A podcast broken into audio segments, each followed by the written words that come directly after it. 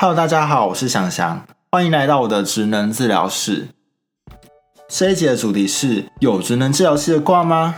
因为刚好最近大学学测放榜嘛，有很多人力银行在帮高中生做落点分析，所以我就赶在今年个人申请开始报名前来跟大家聊聊我自己的科系——职能治疗系。有些人呢，可能会在自己的落点分析上看到一些从来没有注意过的科系。举我自己为例啊，我自己那时候考职考的时候，落点里面就出现了职能治疗系。虽然不是我原先的目标科系啦，但在我那时候稍微的研究后啊，也成了我后来读的科系啦。所以这集主要是否想了解职能治疗系的高中生喽。最刚开始，先让我快速上个人权。我是国立成功大学职能治疗系的一零八级毕业生，那目前的正职也是一名职能治疗师。首先，职能治疗系算是属于第三类组的科系，隶属于医学院。但实际上啊，如果你可以接受生物和疾病相关的学科的话，我觉得文组其实也是可以读职能治疗系的哦。举我们成大为例。成大直治是不需要收微积分和物理化学的，所以建议可以先到校系的官网去搜寻他们的课程规划、课程地图，来确定会不会有很多离组的课程哦。在医院里啊，治疗师和护理师都是和病患家属密切接触的职类，所以想读职能物理、语言治疗和护理系的人，一定一定要对人。有兴趣，否则你未来工作是会非常辛苦的哦。然后啊，因为很多人的弱点可能会同时包含物理治疗、职能治疗、语言治疗，所以在我正式的介绍职能治疗系在教什么之前啊，我先简单的说明这三个科系的差异好了。更详细的内容啊，可以到我的 Instagram 啊或方格子上去搜寻“想想职能课”，去看第三课都有更详细的介绍哦。物理治疗是以物理因子仪器、徒手治疗和运动治疗来解决病患身体上的问题，因此在培养过程中会更专注于身体结构的学习。解剖学知识是这三个科系中最扎实的。那他们有四大主科，分别是骨科、神经、心肺、小儿。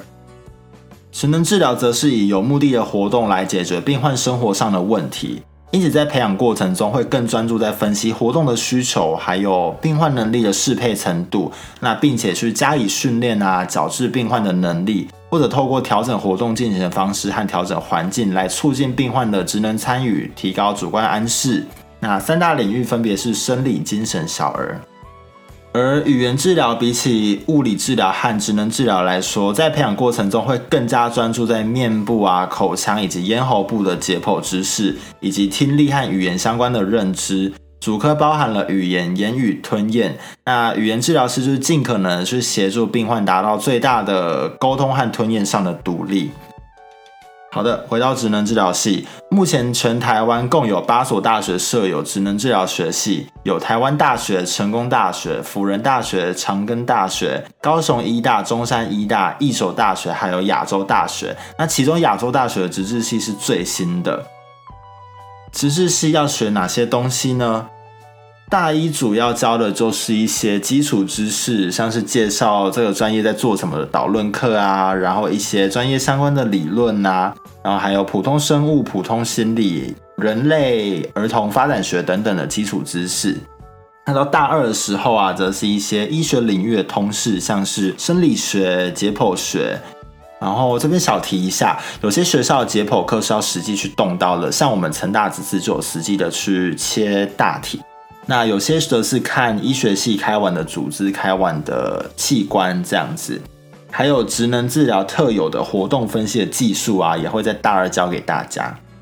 大三则是课业最重的一年哦，有三大领域，就是前面提的生理、精神、小儿的专业知识，还有技术，包含了治疗手法和评估工具的使用，还有各项与我们自己专业相关的医疗专科的概论课。包含了内科、外科、骨科、神经科、精神科和复健科等等。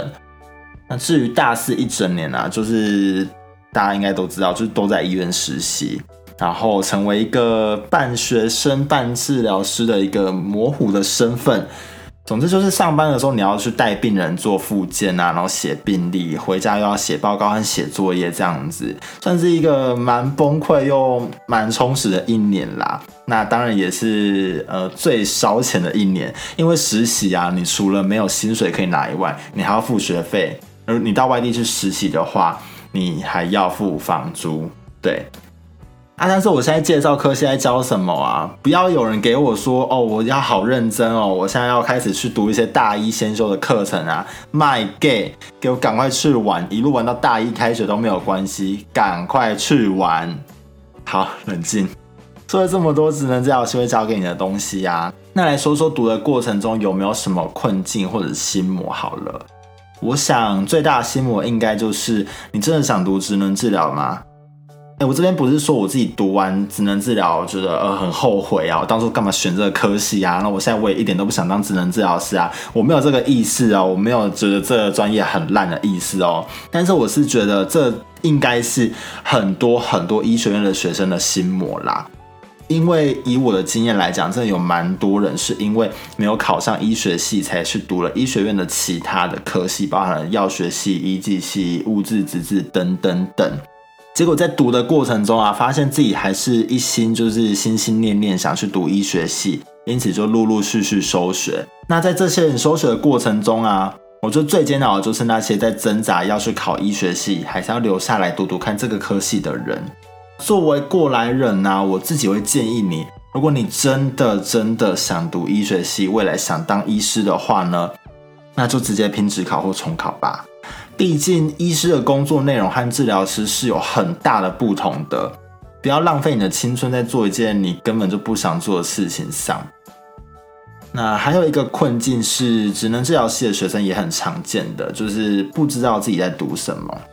因为啊，在学生时期，我们要学的东西其实还算是蛮杂的，包含了复健科和精神科的知识。跟物质系比起来的话，我们有部分的理论是没有实际的操作技术的，有时候会让你觉得学的东西很抽象，抽象到那堂课上完，你完全不知道老师在攻啥会。对，不过我觉得在实习后，这个状况就会好非常非常多啦。你会很实际知道自己的专业在复健的团队中扮演什么样的角色啊，那可以为病人带来什么样的正面影响啊。但是当然也有人一路撑到了实习，那才发现这并不是自己喜欢的工作内容，不是自己喜欢的职业。那这时候啊，就可以套用《甄嬛传》的一句名言哦：“这几年的情爱与时光，究竟是错付了。”那这真的会蛮遗憾的哦。所以这一节 podcast 主要的目的之一啊，就尽可能去帮你们避免浪费时间这件事。提一下作业部分好了，毕竟我觉得医学院就算是一种嗯就业保证班，工作机会的话，语言大于物理大于职能，薪水的话嘛，语言最高，职质的小儿领域次高，物质和其他职质的领域就大概差不多。但是物质如果在诊所工作啊，如果有接自费治疗的话，薪水其实也算是蛮可观的。